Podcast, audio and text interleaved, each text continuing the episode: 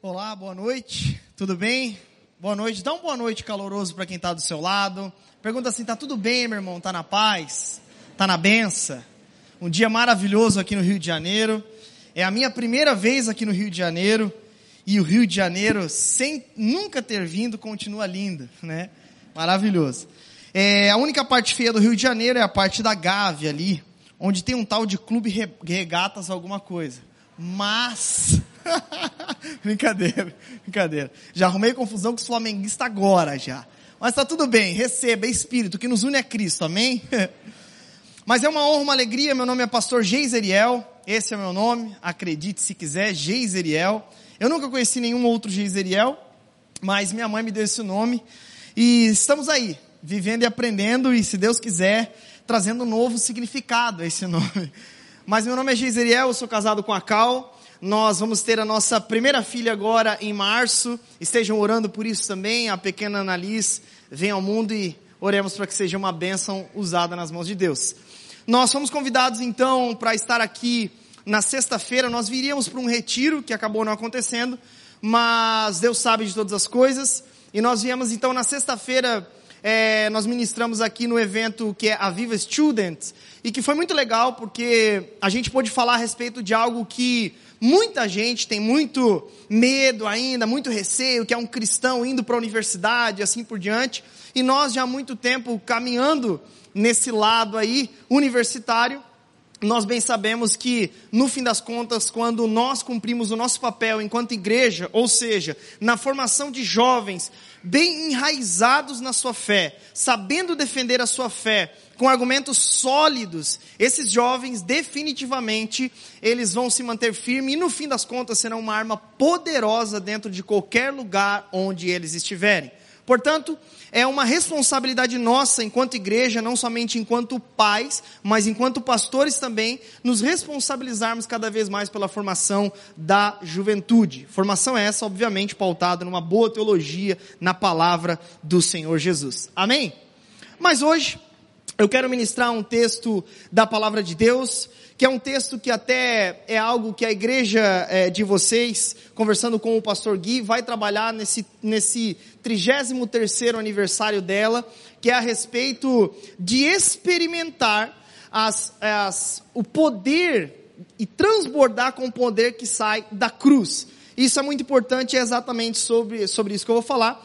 E vou falar isso em cima da exposição do texto de Gálatas, capítulo 6, do verso 11 até o verso 18. Então, esse texto, que é o finalzinho da carta de Paulo aos Gálatas, você vai ver que tem lições valiosíssimas para a nossa vida cristã. Vai apresentar aqui a partir da vida do próprio apóstolo Paulo as verdadeiras marcas de alguém que experimentou e transbordou do poder que saiu da cruz. Portanto, Gálatas capítulo 6, do verso 11 até o verso 18. Quantos acharam? Digam amém. Glória a Deus. Diz assim a palavra de Deus: Vejam com que letras grandes lhes escrevo, de próprio punho essas palavras finais. Aqueles que procuram obrigá-los a se circuncidarem desejam causar boa impressão para outros, a fim de não serem perseguidos por ensinar que somente a cruz de Cristo pode salvar. E nem mesmo aqueles que defendem a circuncisão cumprem toda a lei, querem que vocês sejam, sejam circuncidados só para que eles se gloriem disso. Quanto a mim, que eu jamais me glorie em qualquer coisa a não ser na cruz de nosso Senhor Jesus Cristo. Por causa dessa cruz, meu interesse neste mundo foi crucificado e o interesse do mundo em mim também morreu. Não importa se fomos, se fomos circuncidados ou não, o que importa é que fomos transformados em nova criação. Que a paz e a misericórdia de Deus estejam sobre todos os que vivem de acordo com esse princípio e sobre o Israel de Deus. De agora em diante, que ninguém me perturbe com essas coisas, pois levo em meu corpo cicatrizes que mostram que pertenço a Jesus. Irmãos, que a graça de nosso Senhor Jesus Cristo esteja com o espírito de vocês. Amém.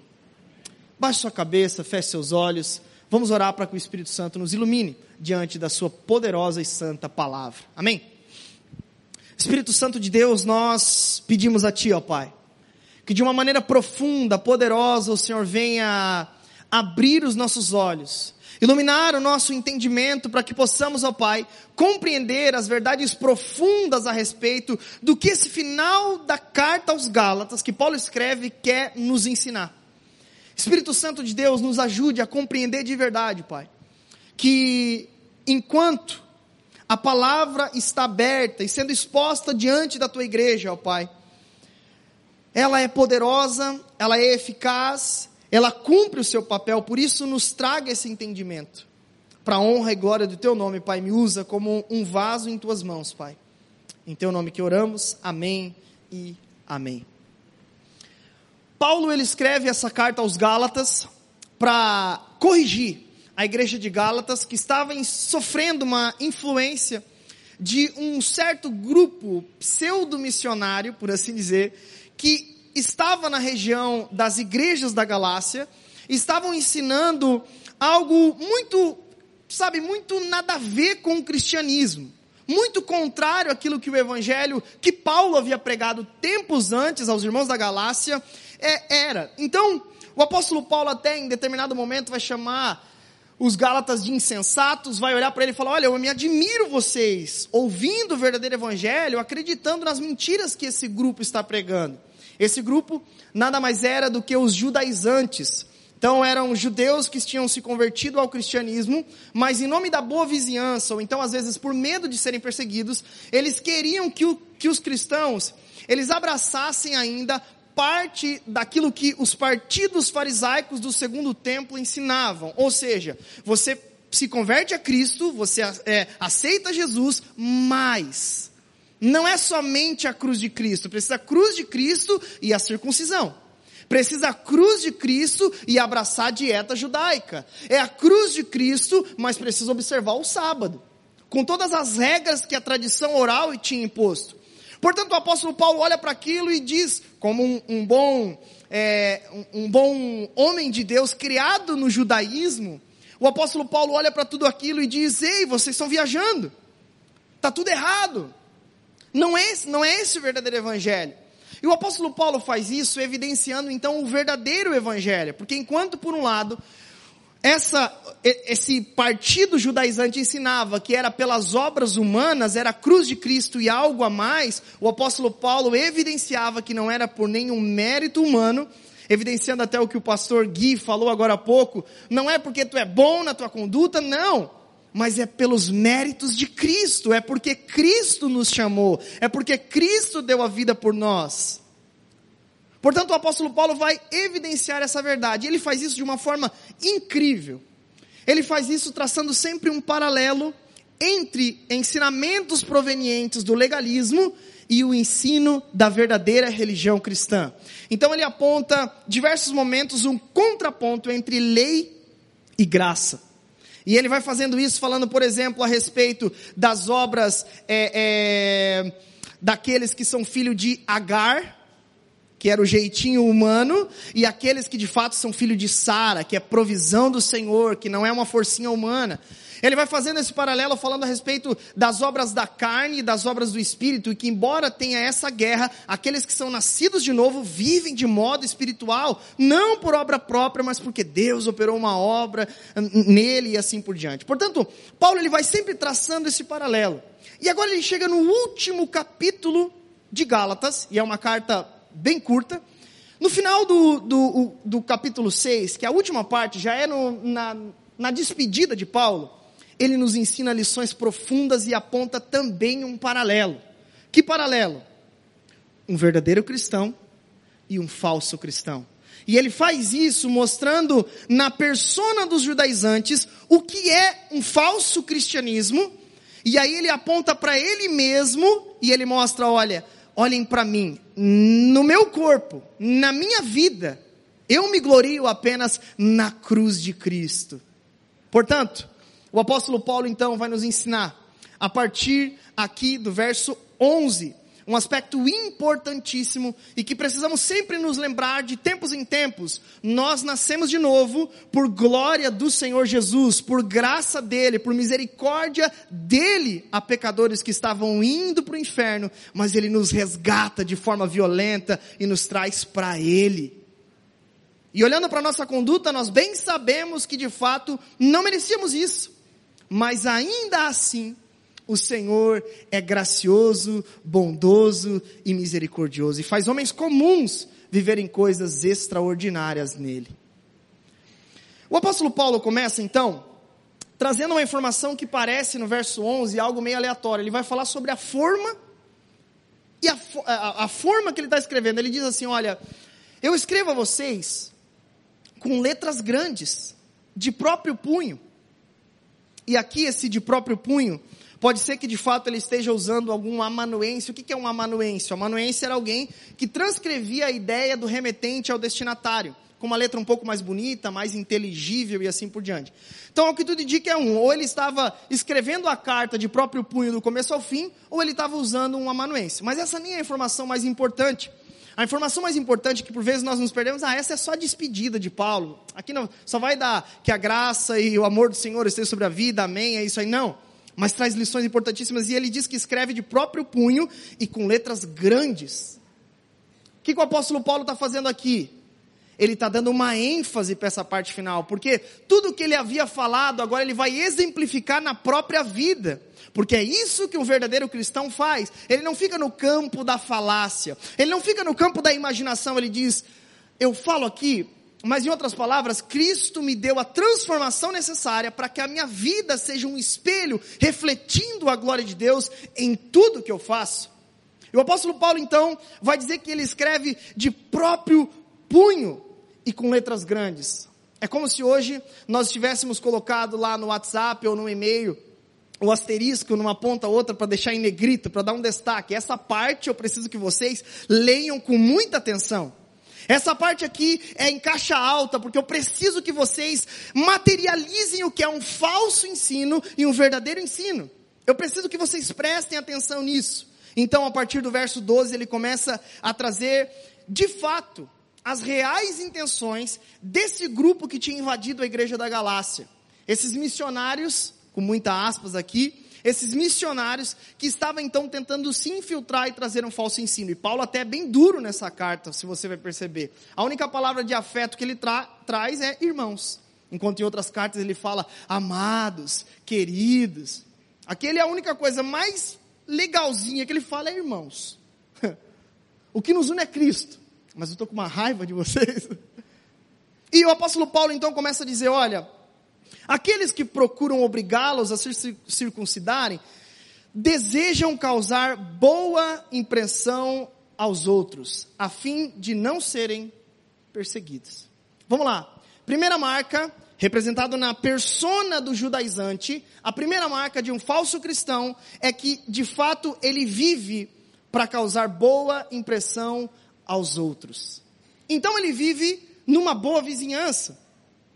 Porque, por exemplo, é, eles estavam perto dos cristãos, então perto dos cristãos, eles de fato seguiam o ensino cristão e assim por diante. De repente, vinham alguns membros do Partido Judaico de Jerusalém, eles já abraçavam o legalismo. Um exemplo disso é Pedro, na própria carta de Gálatas. Inclusive, Paulo e Pedro têm uma discussão justamente pelo comportamento hipócrita de Pedro, influenciado pelos judaizantes.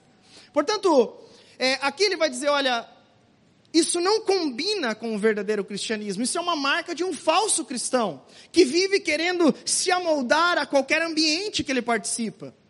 Os judaizantes estavam fazendo isso, então, perto de uns eles se amoldavam como uma água perto de um e de repente de outros da mesma forma. Então, se essa atitude minha vai agradar esse grupo, então eu abraço esse tipo de ideia. Se essa minha outra atitude vai agradar esse outro tipo de grupo, então eu vou abraçar essa ideia.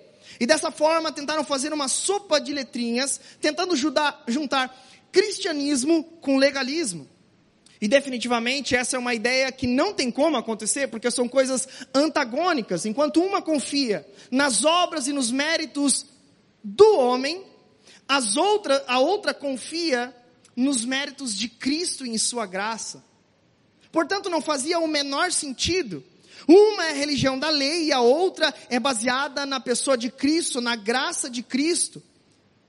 E eles tentavam fazer isso em nome de uma boa reputação, de uma boa impressão aos outros. E Paulo vai dizer: não, isso é só fachada. Na verdade, eles não estão nem aí em trazer santidade para a igreja, agradar a Deus ou não, ser aceito por Deus ou não. Na verdade, o que eles querem é buscar o aplauso humano. Sabe, de fato, essa mensagem era completamente distante daquilo que o Evangelho havia, sabe, levado para aqueles dias. Porque, de fato, a mensagem da cruz era oposta a esse tipo de pensamento, porque esse tipo de pensamento era, por exemplo, bem visto pelo Império Romano. Naqueles dias, eles perto então do Império Romano, muito representado, por exemplo, por um grupo chamado Saduceus, que é um partido é, do judaísmo criado no segundo templo, no tempo do exílio babilônico. Esse partido, ele de alguma forma influenciou o pensamento desses judeus que se converteram ao cristianismo. E eles então é, podiam, de certa forma, sabe, estar de boa diante do governo, porque eles se amoldavam a qualquer tipo de ambiente. E o apóstolo Paulo vai olhar para aquilo e dizer: não, não faz sentido. Enquanto por um lado os judaizantes estavam divididos entre Cristo, César, a lei Enquanto isso, os cristãos estavam dizendo, mesmo diante das perseguições, ei, existe um Senhor que não é César. Existe um Senhor que é Cristo e esse é exaltado sobre todas as coisas. Existe um Senhor que definitivamente não é esses a quem vocês se curvam, mas é Cristo ressuscitado. Então era mais confortável para os judaizantes tentar convencer os cristãos da sua ideia em detrimento de obedecer a Deus verdadeiramente. E aí talvez você pense, mas coitados, eles só estavam tentando livrar o próprio pescoço. Talvez você pense, mas eles só estavam sendo sábios, tentando ficar de boa com todos, não sendo um arrogante. Eles só estavam tentando é, ficar em paz com o Império Romano, tentando ficar em paz com os, os judeus ortodoxos de Jerusalém e com os cristãos. Eles eram os bonzinhos na história. Só que esse é o grande problema. Em nome da boa fama, eles acabaram negando a cruz de Cristo. Sabe o que o texto nos diz? Que eles queriam causar boa impressão a fim de não serem perseguidos por ensinar que somente a cruz de Cristo era suficiente. Portanto, eles, em nome da boa vizinhança, negaram o aspecto mais importante da nossa fé: a cruz de Cristo. Em nome do aplauso popular, eles negaram a verdadeira fé. Sabe, e isso nos ensina demais. Essa primeira marca de um falso cristão na persona dos judaizantes tem muito a nos ensinar nesses dias. Sabe, nós vivemos num tempo onde muitos pensamentos, ideologias, ideias desse tempo querem nos empurrar cada vez mais para dizermos que tá tudo bem, você vem como está, continua como está, e Deus é amor, e está tudo certo, todas as formas de amor, e assim vai. E de repente nós estamos nos amoldando aos padrões desse mundo, em detrimento da verdadeira mensagem do Evangelho. Então, para deixar o Evangelho mais palatável, a fim de não sermos perseguidos por causa do ensinamento de que somente a cruz de Cristo é que pode salvar, nós, por vezes, da mesma forma como os judaizantes, às vezes nos rendemos às ideias desse tempo, aos prazeres desse tempo. E sabe, isso é muito sutil. Às vezes por uma falta de posicionamento, às vezes por uma tentação não confessada. Sabe, Satanás vai comendo pelas beiradas e você, talvez em nome da boa vizinhança, fica ali tranquilo, sem falar nada, sem se posicionar. Ou pior, às vezes vive como os judaizantes, abraçando ideias daqui, dali, fazendo uma sopa de letrinhas e de repente você junta cristianismo com diversas heresias que a igreja já combateu ao longo da história em nome do Evangelho se tornar mais palatável a esse tempo, eu posso dizer para você que o Evangelho definitivamente é confrontador. O Evangelho nos machuca antes. O Evangelho nos destrói, nos morre. Sabe por quê? Porque, diferentemente de muitas mensagens por aí, o Evangelho nos mostra exatamente que nós somos podres, que nós somos falhos, que nós somos pecadores e que não há esperança para nós, a não ser na cruz de Cristo. Portanto, que no nome de Jesus a nossa postura definitivamente não seja como a desses judaizantes, porque de fato, a aprovação das pessoas em muitos momentos não vai combinar com a fé cristã. Portanto, que no nome de Jesus nós entendamos que de fato a perseguição, a desaprovação, ela faz parte do Evangelho. Obviamente que aqui eu não estou dizendo a você, para você ver a vida, sabe, como um, um doido. Né? Eu falei para os jovens na sexta-feira, ou ontem no painel, isso não significa que você vai subir em cima de uma cadeira na sala de aula e gritar, raça de víboras! Não. Mas talvez, de fato, você precise viver com convicção a sua fé em todos os lugares. Isso se chama, sabe o que? Integridade. E o Evangelho faz isso em nós.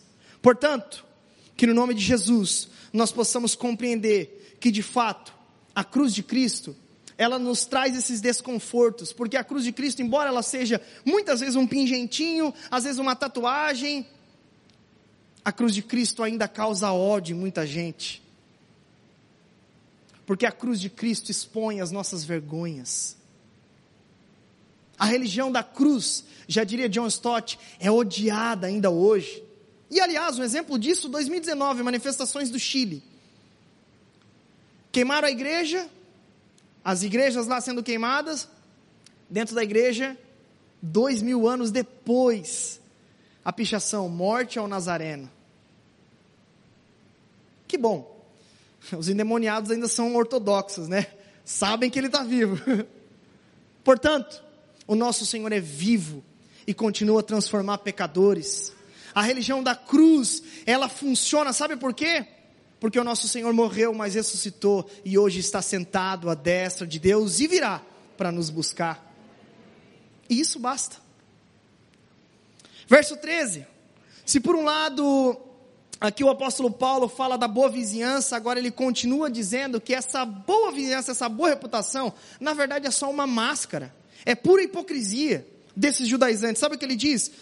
E nem mesmo aqueles que defendem a circuncisão cumprem toda a lei. Segunda marca de um falso cristão, ele vive na hipocrisia. Ou seja, eles sabiam que de fato o pedido deles para observar esses aspectos tão importantes da lei, na verdade, era pura hipocrisia. Hipocrisia é essa que Jesus já combatia, a raiz lá com os fariseus e saduceus. Ele dizia para eles: Olha, vocês falam, falam, falam, mas não fazem é nada. Vocês dizem, mas não vivem aquilo que vocês falam. Portanto, a marca, de acordo com o apóstolo Paulo, de um falso cristão é hipocrisia. Eles dizem para circuncidar, mas nem mesmo eles cumprem a lei. Nem mesmo eles obedecem aquilo que eles tanto insistem que vocês precisam obedecer. Eles queriam que os cristãos se circuncidassem, abraçassem a lei, enquanto não viviam dessa forma. Até porque a circuncisão não era só circuncisão o ato do circuncidar por circuncidar, mas é porque ali marcava, dava um atestado que a partir dali nascia alguém perfeito, obediente à lei de Deus. Nascia alguém obediente. E nós bem sabemos que depois da queda de Adão, somente pela graça do Senhor Jesus é que nós podemos fazer algo de útil, de bom, para a glória de Deus. Portanto, como diria John Stott, a religião começava com uma obra humana, a circuncisão, e continuava com mais obras humanas. Por isso que o Paulo vai dizer nessa mesma carta assim: olha, vocês começaram pela graça e agora querem continuar pelas próprias forças? Vocês se perderam do Evangelho. Vocês querem voltar à hipocrisia que vocês viviam. Isso definitivamente está longe do ensino do Evangelho, da graça de Cristo na cruz. Sabe, geralmente, um legalista, ele é hipócrita, um falso cristão, que se diz cristão, obviamente, ele é hipócrita. E por vezes, abraçando toda essa ideia, ele quer pintar, às vezes, uma imagem de que ele não peca, de que ele é bom. Isso se materializa, por exemplo, de algumas formas. Quando o irmão peca na igreja, vai com todos os dedos para cima, aponta, excomunhão na hora e. E sabe, embora nós devamos levar a sério a questão da disciplina na igreja, Ainda assim, nós precisamos que entender e compreender que o objetivo final é a restauração desse pecador. É a restauração na comunhão e na convivência dos santos. Portanto, era bem diferente desse ensino que estava se inserindo ali. Portanto, que no nome de Jesus sejamos cristãos verdadeiros, que de fato esse ensino dos judaizantes não se infiltre no nosso meio. Que em nome da aprovação alheia, nós não renunciemos o aspecto central da nossa fé, a saber, a cruz de Cristo. Na continuação do verso 13, ele diz: Querem que vocês sejam circuncidados por um motivo, para que eles se gloriem disso. Terceiro aspecto de um falso cristão na persona dos judaizantes, eles vivem para a própria glória.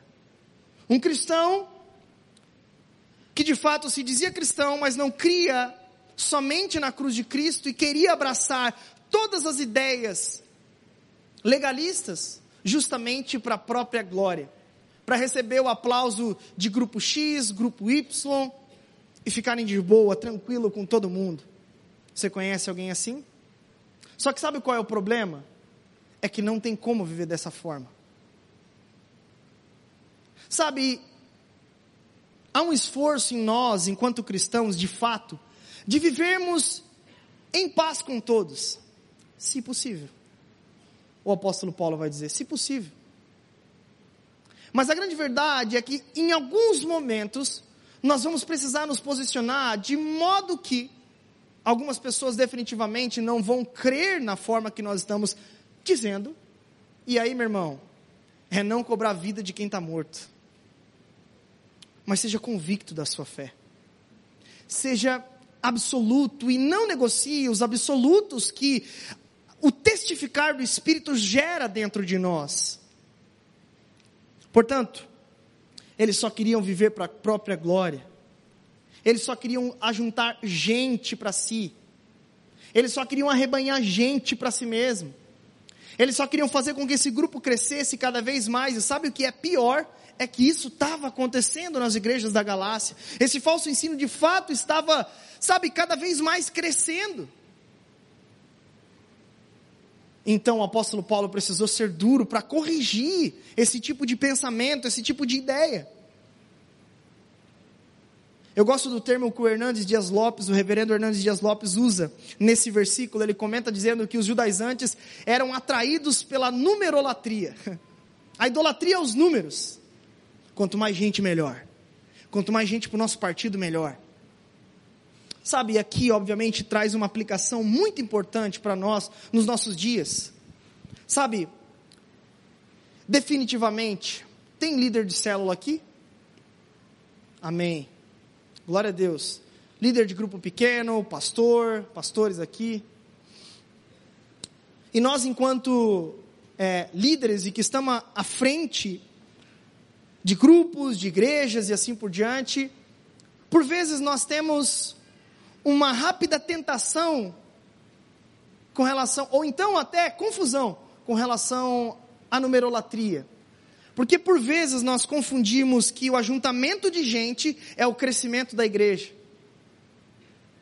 Quando na verdade o crescimento da igreja não necessariamente ele se dá nos números, mas no crescimento espiritual desse povo. E é fato que o crescimento espiritual de um povo, assim como na igreja de Atos, acaba cada vez mais sendo acrescentados os salvos. Mas o objetivo primário não deve ser isso. Porque no fim das contas, a exemplo dos judaizantes, talvez nós estejamos incorrendo em numerolatria. Na ideia de sermos atraídos apenas pela quantidade de gente que estão abraçando as nossas ideias, que estão vindo e de repente o meu, o meu, a minha célula é a melhor. E de repente a minha igreja é a mais top do Rio de Janeiro. E sabe, que no nome de Jesus não sejamos como esses judaizantes. Mas antes, nos gloriemos de outra forma, que é exatamente a forma que o apóstolo Paulo vai começar a dizer agora, a partir do verso 14. Então, se por um lado, os judaizantes, eles estavam vivendo pelo aplauso popular, pela boa reputação, na hipocrisia e na glória de si mesmos, Agora o apóstolo Paulo vai mostrar completamente o contrário com a sua própria vida.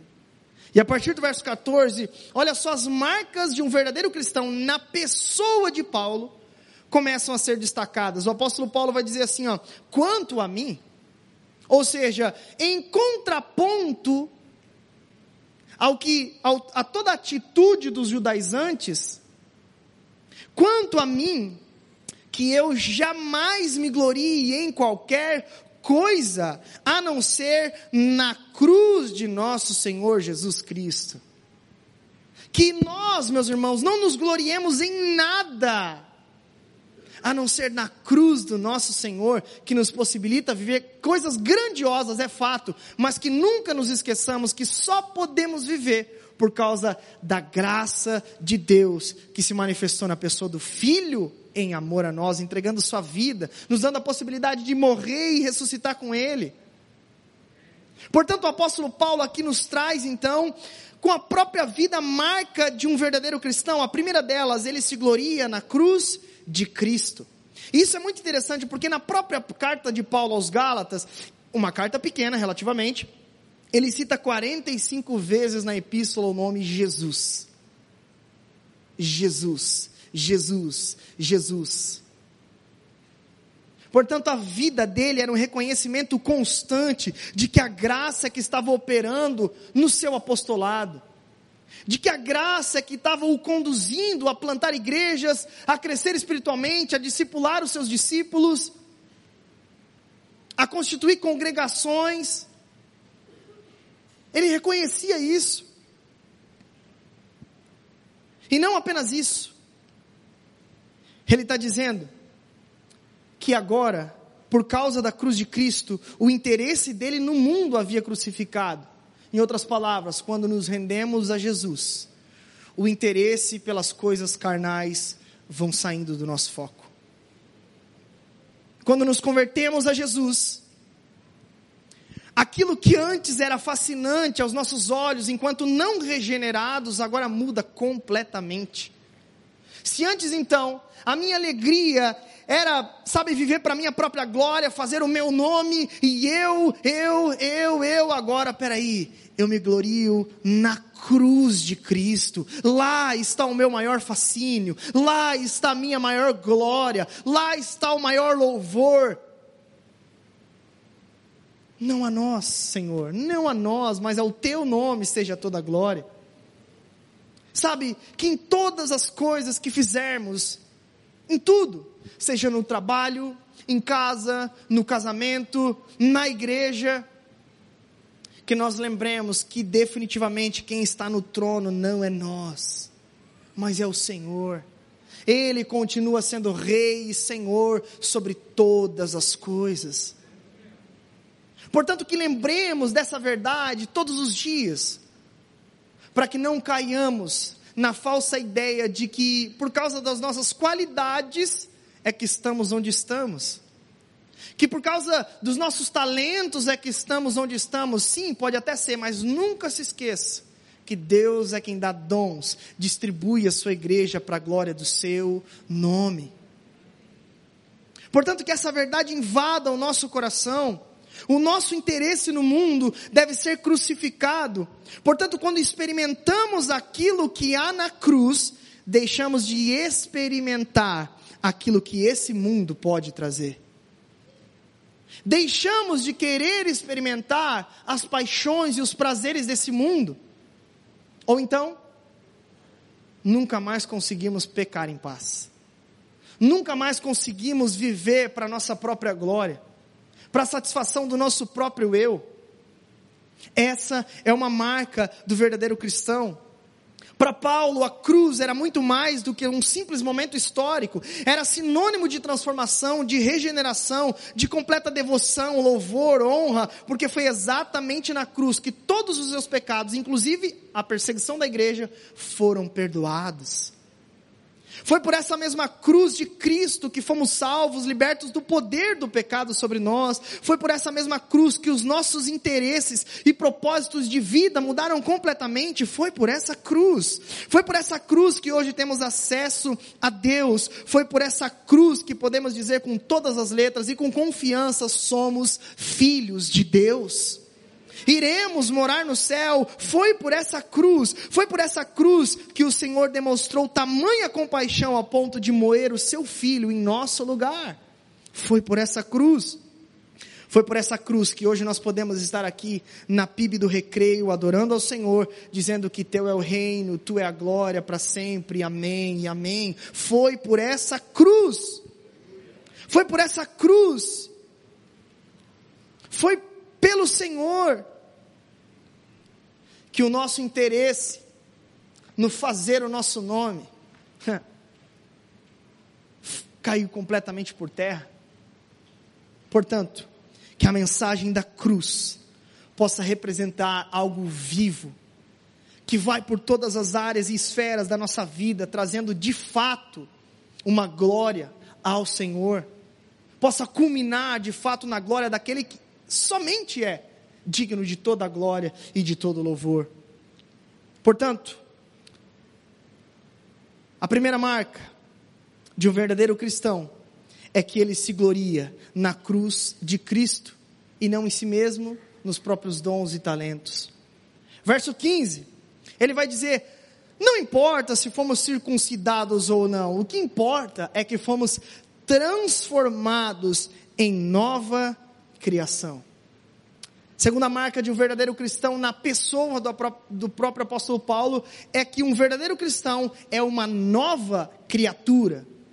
É uma nova criatura. Portanto, ele já não vive mais preso, dominado, ele não vive mais no pecado. Agora ele está em constante fuga, luta contra o próprio desejo. Portanto, a marca de um verdadeiro cristão é que ele é uma verdadeira criatura no Senhor. Não importa se é circuncidado ou não, o apóstolo Paulo vai trazer que isso é um mero detalhe. Isso é apenas um sinal visível na antiga aliança de verdadeira aceitação no meio do povo de Deus. Mas espera aí, há um entendimento novo. Inclusive é em Gálatas mesmo que Paulo fala, olha, aqueles que de Cristo foram batizados, de Cristo foram revestidos. Portanto, uma nova criatura, no que se referia à circuncisão, era apenas um detalhe.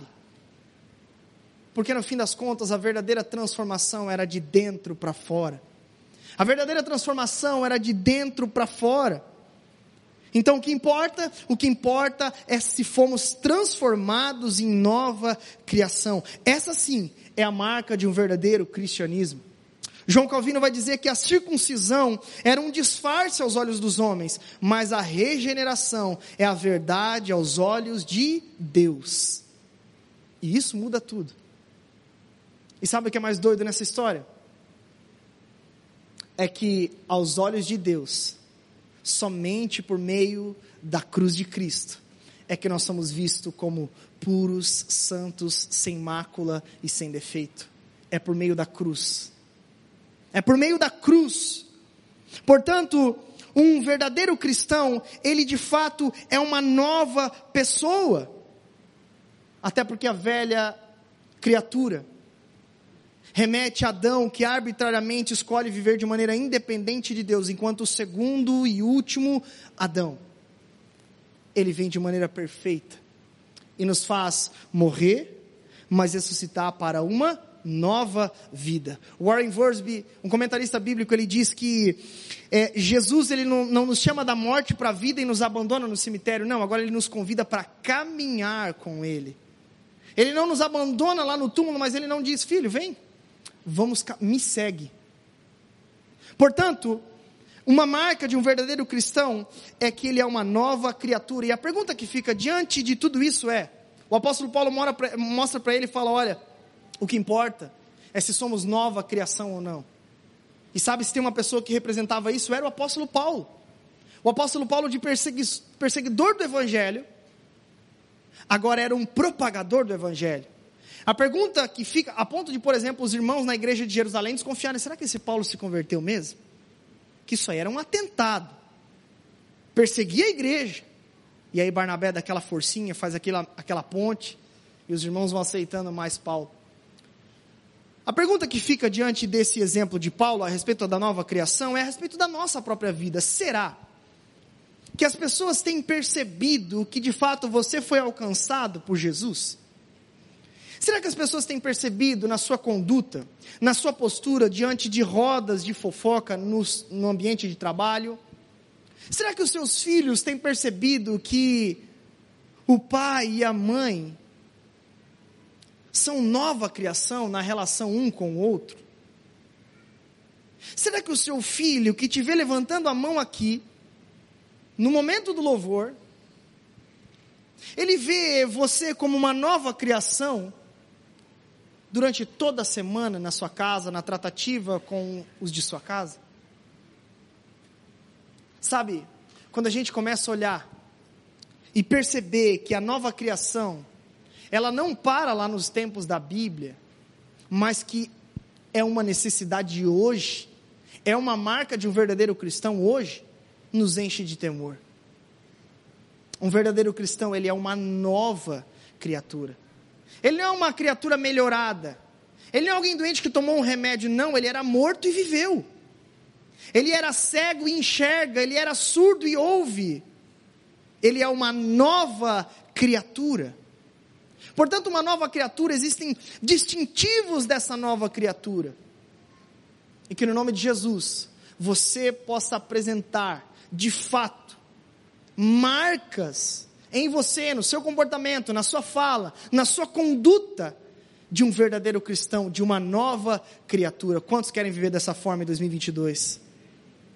Portanto, o apóstolo Paulo agora ele vai começar a mostrar a partir da, do corpo dele as marcas de ter sido alcançado por Cristo. Porque às vezes a gente acha que eu vivia no mundo, sabe, vivendo para minha própria vontade, e de repente agora eu fui alcançado por Jesus e tudo mudou e agora vai ser mil maravilhas. Eu me batizei, não, agora vai. Meu, agora fechou, agora vai dar tudo certo. Agora eu me converti, agora ninguém mais me segura. Agora Satanás que fica esperto. Agora o devorador que sai retirada.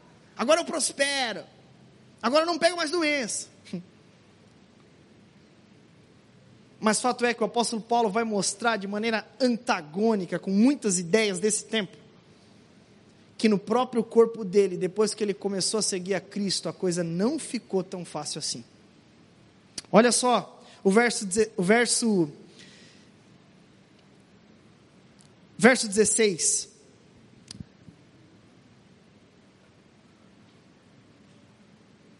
Voltar aqui no texto. Olha só, ele vai dizer: Não importa se fomos circuncidados ou não, o que importa é que fomos transformados em nova criação que a paz e a misericórdia de Deus estejam sobre todos os que vivem de acordo com esse princípio e sobre o Israel de Deus.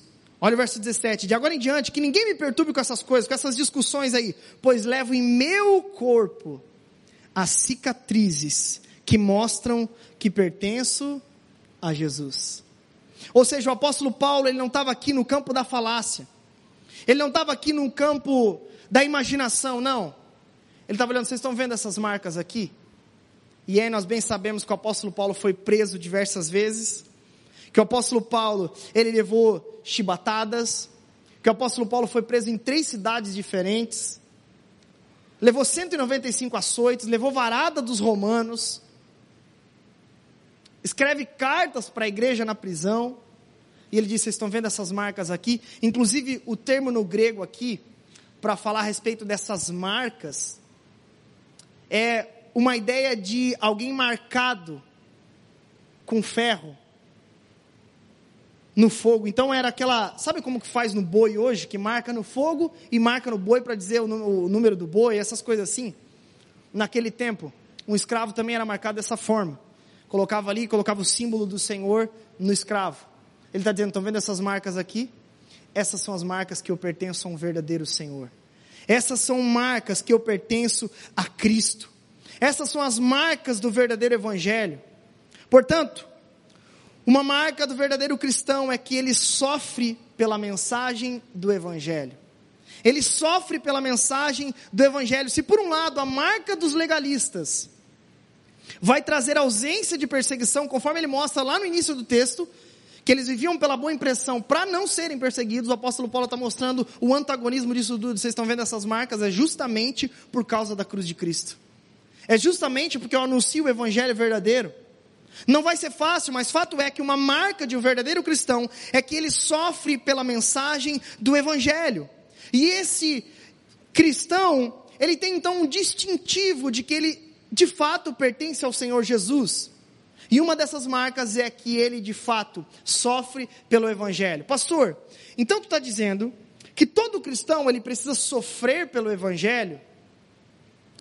Precisa. Sabe por quê? Porque no evangelho nós somos chamados a tomar a cruz e segui-lo todos os dias. E talvez as nossas perseguições não sejam perseguições como as perseguições do apóstolo Paulo. Sabe, com açoites, com prisões, mas fato é que para um cristão, a dor, a dor, ela se dá por meio também da negação do próprio eu todos os dias. Há um sofrimento na negação das próprias vontades. Há uma dor, então, quando tropeça em pecado. Portanto, nós precisamos compreender que uma das marcas de um verdadeiro cristão também é que ele sofre pelo Evangelho. Sabe, de fato, nós vivemos num tempo onde muita gente definitivamente não quer mais sofrer pela mensagem do Evangelho. Então vive de tempos em tempos buscando, sabe, ideias e mestres para si mesmo, que por vezes pregam, pregam, pregam aquilo que apenas essas pessoas querem ouvir. Mas sabe, o Evangelho por vezes no, nos confronta demais. E nos leva a um caminho de sofrimento, nos leva a um caminho de dor por vezes, nos leva a um caminho, por vezes, de num ambiente, por exemplo, os jovens que estão aqui, no ambiente de universidade, sermos taxados de conservadores, intolerantes ou então preconceituosos. Mas o meu encorajamento a você, ei, o Evangelho vai nos trazer cicatrizes, vai nos trazer marcas, sim. Mas o encorajamento a partir da vida do apóstolo Paulo é: ei, nós nos gloriamos na cruz de Cristo, mesmo que isso nos custe tudo. E a exemplo do apóstolo Paulo e da maioria dos apóstolos que caminharam com Jesus e da vida do próprio Jesus, eles deram a vida por causa do Evangelho. Por que, que nós acharíamos que o convite do Evangelho para nós seria diferente nos nossos dias? O Evangelho nos convida a uma vida de negação, e isso vai nos trazer sofrimento em determinado momento. Sabe, nem tudo são flores. Nós precisamos aceitar esse, esse diagnóstico enquanto discípulos de Jesus. Porque às vezes você pensa, né? Muitas vezes nos ambientes de célula a gente encontra irmãos chorando. Poxa, cara, quando eu busco a Deus, agora parece que tudo está dando errado. Agora parece que tudo não vai. Sabe, às vezes isso pode ser fruto de fato, talvez, da sua má administração, imoralidade ou assim por diante. Mas, via de regra, nos personagens bíblicos, nós encontramos um sofrimento por causa da mensagem do Evangelho. Portanto, nós precisamos compreender que o ministério cristão vai nos trazer sofrimento. Está doendo para lutar contra a própria carne? Ótimo, esse é o Evangelho. Está doendo para fazer culto familiar com a sua família? Muito bom, esse é o cristianismo da cruz. Está doendo ser traído? Muito bem, esse é o Evangelho de Jesus que teve que lidar com Judas. Está doendo levar calúnia, difamações e não responder? Que bom, esse é o Evangelho de Cristo que foi como ovelha muda ao matadouro. Portanto, o verdadeiro cristão, ele sofre pelo Evangelho para agradar o seu Senhor. Verso 18, por fim. Irmãos, que a graça de nosso Senhor Jesus Cristo seja com o espírito de vocês. Amém. E aqui ele fala dando a entender que apesar da tentativa desses judaizantes, ainda eles continuavam sendo irmãos. Apesar da dor, apesar da invasão desses judaizantes no ensino, apesar de muitos estarem querendo fugir do verdadeiro evangelho, Paulo ainda os trata como irmãos. E ele roga que a graça de Jesus esteja sobre eles. Paulo começa essa carta falando de graça e termina ela falando sobre graça. E eu termino esse texto voltando lá num verso que para mim é central em todo em toda essa perícope, que é o verso 16, ele diz que a paz e a misericórdia de Deus estejam sobre todos os que vivem de acordo com esse princípio e sobre o Israel de Deus. Esse verso parece que ele só está despedindo, mas na verdade esse verso aqui, ele traz a ideia de que alcançam a paz e a misericórdia de Deus aqueles que vivam de acordo com um princípio.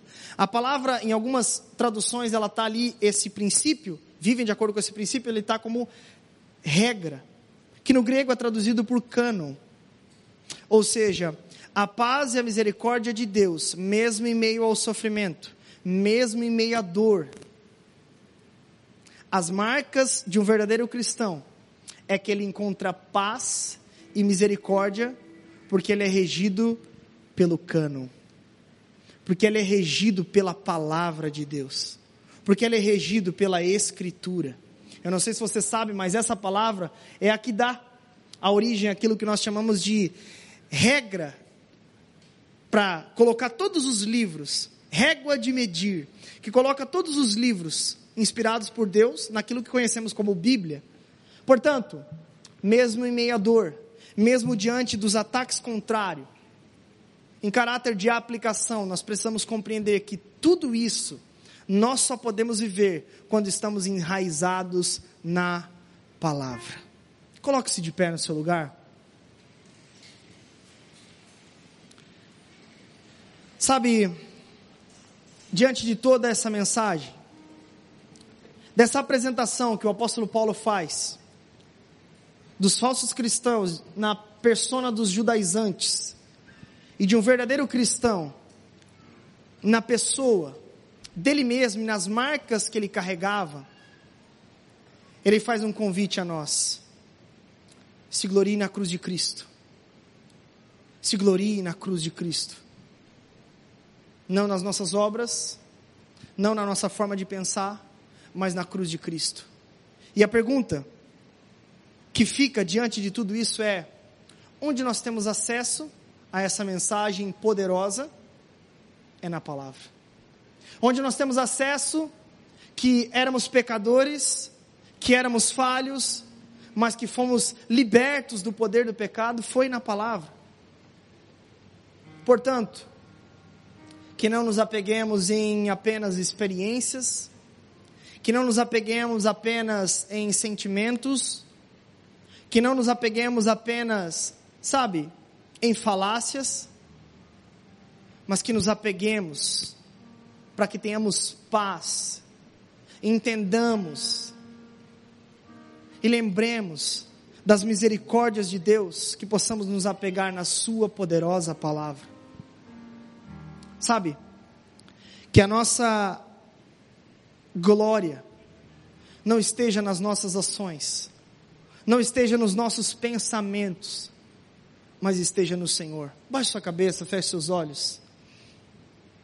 Sabe, talvez você olhou para toda essa mensagem e a pergunta que fica como aplicação para a sua vida é: com quem eu me pareço? Com quem eu me pareço? Será que eu me pareço com os judaizantes que vive uma vida hipócrita, que vive uma vida não integral, que sou um aqui dentro da igreja, mas em casa, no trabalho, vivo de forma completamente diferente? Será que, assim como eles, eu busco apenas a aprovação alheia, em detrimento daquilo que o Senhor diz em Sua palavra? Ou será que eu me pareço com o apóstolo Paulo? Ou pelo menos tenho buscado viver dessa maneira? Será que eu tenho buscado viver uma vida que o agrade?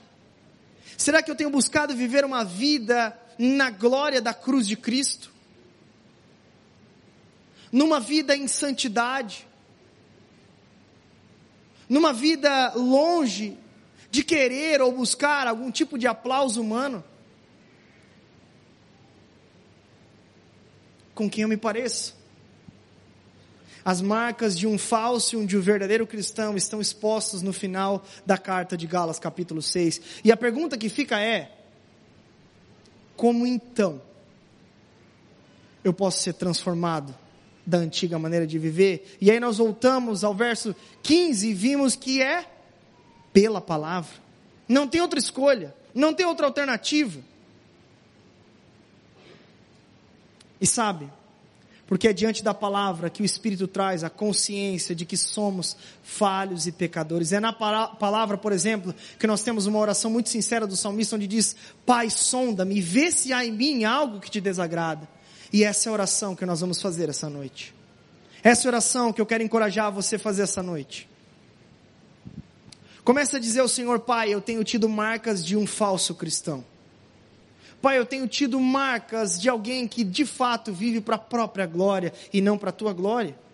Senhor, eu tenho vivido a minha vida para agradar a mim mesmo, com medo de algum tipo de perseguição no trabalho, na escola, na faculdade, em qualquer ambiente, eu tenho vivido com medo de me entregar por completo. Comece a dizer ao Senhor onde você tem tido marcas de um falso cristão.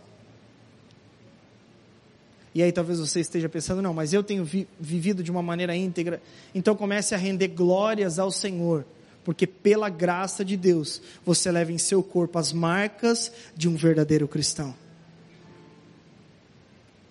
Eu queria que você, juntamente com a pessoa que está ao seu lado, começasse a orar uns pelos outros. Começasse a orar se você tem vivido como um verdadeiro cristão, ore. E compartilhe isso. Olha, Deus tem me dado a graça de poder ser um exemplo na minha casa. Conte até um testemunho para o seu irmão que está aí do lado. Deus tem me dado a graça de ser transformado no meu casamento. Comece a compartilhar. E se você tem vivido de uma forma diferente dessa, também se você se sentir à vontade, compartilhe, olha, irmão, em algumas áreas da minha vida eu tenho falhado. Em algumas áreas da minha vida eu tenho errado. E eu preciso que você ore por mim. Vamos orar? Senhor Jesus, confiamos no teu poder. Confiamos na tua graça e no teu amor. Confiamos, ó Pai, que apesar de nós, o Senhor tem nos dado a graça de viver uma vida para ti. Mesmo, ó Pai, sendo nós humanos, falhos, pecadores, mesmo nós por vezes, ó Pai, sendo, sabe, muitas vezes, não íntegros na nossa conduta, tem misericórdia de nós. Sabe, Pai, mesmo nós por vezes, Senhor, assim como aqueles judaizantes, talvez não pelo mesmo ensino, mas talvez, Pai, tenhamos sido levados, ó Pai, apenas a querer ouvir aquilo que a gente quer. E se for dessa forma, nos perdoe, Jesus. E nos ajude a mudar de atitude. A nos render completamente aos teus pés, Jesus, mesmo que isso nos confronte. Nos ajude, ó Pai, a estarmos diante da tua palavra com humildade. Sabe, Pai, na dependência, ó Pai, não distrair aquilo que a gente quer da tua palavra, mas aquilo que o Senhor quer falar aos nossos corações, para nossa transformação. Por esse motivo, ó Pai, essa noite, se há, Senhor, pessoas aqui que estão vivendo, ó Pai, de maneira dupla o seu cristianismo, uma coisa aqui, outra coisa lá fora, Senhor, eu peço que haja um arrependimento de verdade essa noite, ó Pai. Se há pessoas aqui, Senhor, que estão vivendo apenas para si mesmos, ó Pai, nos seus negócios, sem se preocupar com a tua obra, eu peço que haja arrependimento. Eu peço, Senhor, se tem pessoas aqui que têm vivido o seu casamento apenas em si mesmados, ó Pai, eu peço que haja arrependimento. Eu peço, ó Pai, que se tem pessoas, Senhor, que não estão levando a sério o Evangelho, possam a partir dessa noite começar a levar a sério o Evangelho. Para que de fato a igreja do recreio seja uma igreja cada vez mais relevante, assim como tem sido, ó Pai, para abençoar todo esse bairro, toda essa cidade. E que possa, Senhor, ser um canal de bênçãos para a cidade do Rio de Janeiro, ó Pai. Sinônimo de transformação. Comece, ó Pai, a fazer isso por meio dos membros dessa igreja. Dia após dia, Pai, traz crescimento espiritual. Traz, Senhor, visão que te agrade, ó Pai. Traz, Senhor, planejamentos em todas as mentes aqui, ó Pai. Mas que não deixem o Senhor de lado, antes coloquem o Senhor no lugar que pertence a Ti em tudo o que farão. Que no nome de Jesus, Pai, a partir da tua palavra que foi pregada essa noite, o Senhor possa trazer, Senhor, acrescentar cada vez mais cristãos de verdade a essa igreja, ó Pai. Cristãos genuínos que levam a sério a causa do Evangelho. Para a honra e glória do Teu nome, Pai. É que nós oramos. Amém e amém. Dê uma salva de palmas a Jesus. Que Deus os abençoe, meus irmãos. Amém.